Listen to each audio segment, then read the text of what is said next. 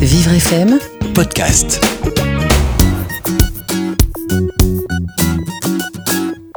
Je vais vous présenter aujourd'hui un petit livre poétique qui fait la part belle à nos cinq sens. Ça s'appelle Dans sa bulle.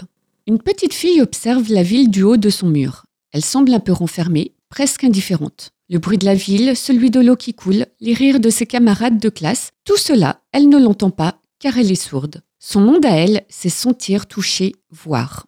Un monde dans lequel regarder les étoiles, sentir l'odeur du pain grillé sont ses petits plaisirs. Un jour, poussée par l'urgence d'aider un petit garçon qui se fait chahuter dans la cour de récréation, elle décide de faire entendre sa voix pour lui venir en aide.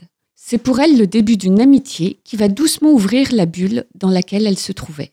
Dans sa bulle est un petit album sans texte qui s'adresse à tous les enfants, petits ou grands. L'histoire de cette petite fille sourde est joliment mise en scène par l'illustratrice Marie Bretin qui joue sur la bichromie des couleurs pour dessiner la bulle dans laquelle elle se renferme. Plus concrètement, les scènes de la vie quotidienne sont illustrées par des dessins dans des coloris bleu-gris et tous les éléments qui se rapportent au monde de cette petite fille sont colorés dans les tons rouges. Cette séparation de couleurs permet d'identifier le rapport qu'elle a avec le monde qui l'entoure et de mettre en valeur son quotidien dans un univers bruyant et agité. Ces dessins de toute beauté sont pleins de finesse et de poésie. Sur chacun d'eux, on peut remarquer un tas de petits détails dans chaque scène l'expression des visages, les différentes émotions, la vie en classe, le trajet coutumier pour aller à l'école. Dans sa bulle est un livre qui porte bien son nom.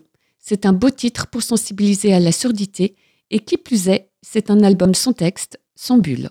Si vous souhaitez découvrir ce très joli livre édité par les éditions Voce Verso, vous le trouverez chez votre libraire à un prix de 14,50 euros.